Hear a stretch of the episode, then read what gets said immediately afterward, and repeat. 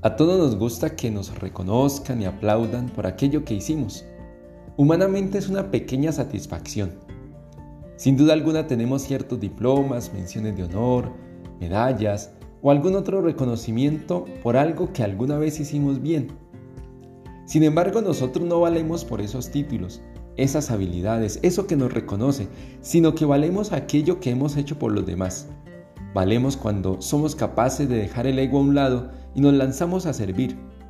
En el Evangelio el Señor le dice a sus discípulos, los jefes de los pueblos los tiranizan y oprimen, pero entre ustedes no debe ser así.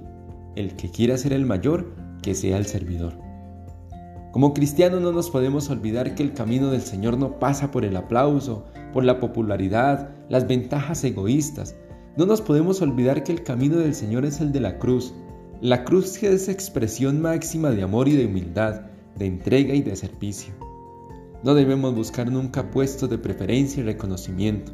Tú no eres una persona grandísima por tus conocimientos, no eres una persona grandísima por tus habilidades o por tu experiencia. Tú eres una persona grandísima por tu manera de ser. A ti nadie te aprecia por tus conocimientos, nadie te aprecia por tus habilidades. A ti te aprecian por tu actitud, por tu manera de ser. Si buscas un puesto de honor, dispón tu vida a servir a dar lo mejor de ti. Que Dios te bendiga y la Virgen María te acompañe.